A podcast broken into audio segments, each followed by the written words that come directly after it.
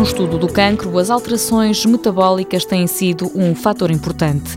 A glucose tem merecido mais destaque, o colesterol menos. O que nós propomos é que o metabolismo do colesterol, toda a gente sabe o que é, é favorável numa situação de cancro a que células do tumor primário saiam para a circulação sanguínea, estão em contacto com níveis elevados de colesterol em diferentes tipos de cancro, utilizam esse colesterol para depois conseguir metastizar, ou seja, formar doença à distância. Sérgio Dias, do Departamento de Biologia Molecular do IPO de Lisboa, esclarece que o colesterol não causa o tumor, mas depois de este existir, pode prejudicá-lo. Se uma pessoa tiver em risco de ter colesterol elevado e desenvolver um tumor, aquilo que nós observamos agora em estudos epidemiológicos, ou seja, mesmo em doentes aqui do IPO, como em modelos que nós utilizamos no laboratório, esses tumores vão correr pior. Conclusões de estudos que mostram a importância do colesterol uma importância que nem sempre é reconhecida.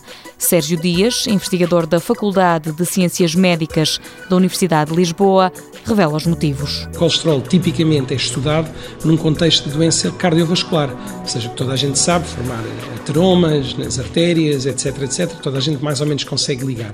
É relativamente difícil ligar o metabolismo do colesterol, que nós tipicamente associamos a uma coisa de obesidade, etc, etc, com o cancro, que tipicamente as pessoas não associam. Apesar de estar a dar os primeiros passos, já é possível traçar dois objetivos deste projeto. Passarmos a incluir as análises detalhadas ao colesterol quando uma pessoa é diagnosticada com determinado tumor. Não é uma coisa muito difícil de fazer e parece-nos já nos dá uma espécie de assinatura da probabilidade daquilo poder correr um bocadinho pior do que é expectável. Nós estamos bastante eh, certos de que isso seja assim.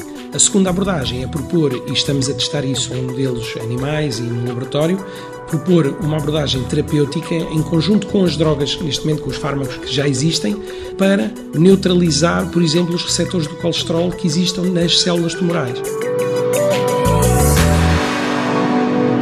Mundo Novo, um programa do Concurso Nacional de Inovação BSTSF.